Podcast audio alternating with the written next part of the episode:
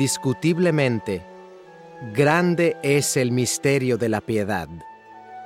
Dios fue manifestado en carne, justificado en el Espíritu, visto de los ángeles, predicado a los gentiles, creído en el mundo, recibido arriba en gloria.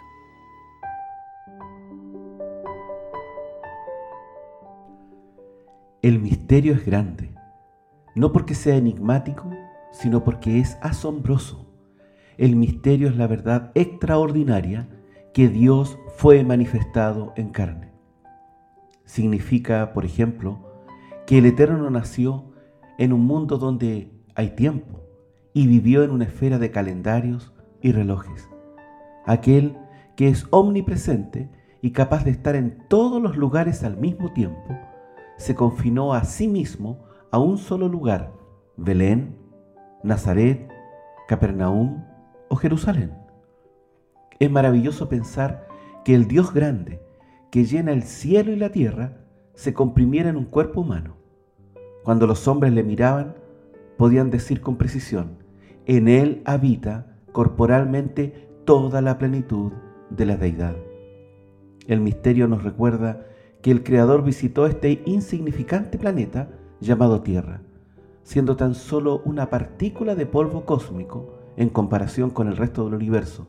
No obstante, pasó por alto el resto para llegar aquí, del palacio del cielo a un establo, a un pesebre.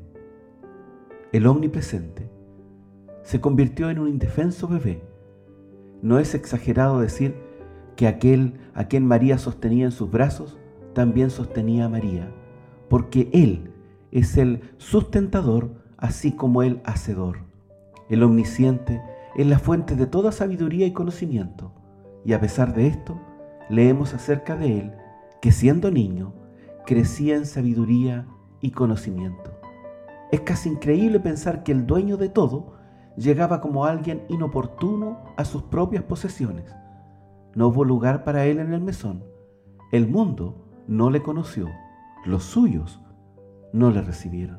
El amo llegó al mundo como un siervo. El Señor de la gloria veló su gloria en un cuerpo de carne. El Señor de la vida vino al mundo a morir.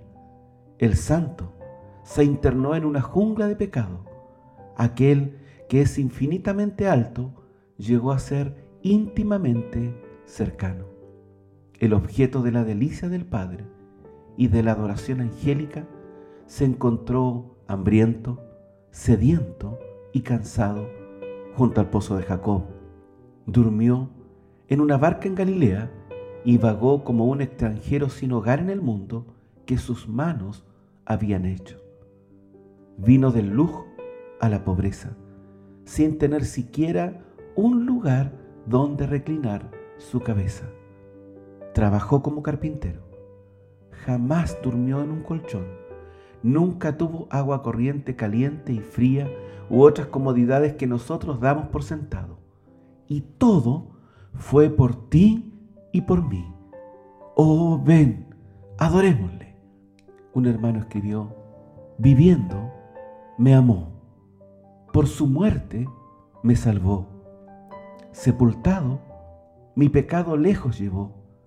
Resucitando, para siempre me justificó. Un día volverá. ¿Qué día glorioso será? Radio Gracia y Paz, acompañándote cada día.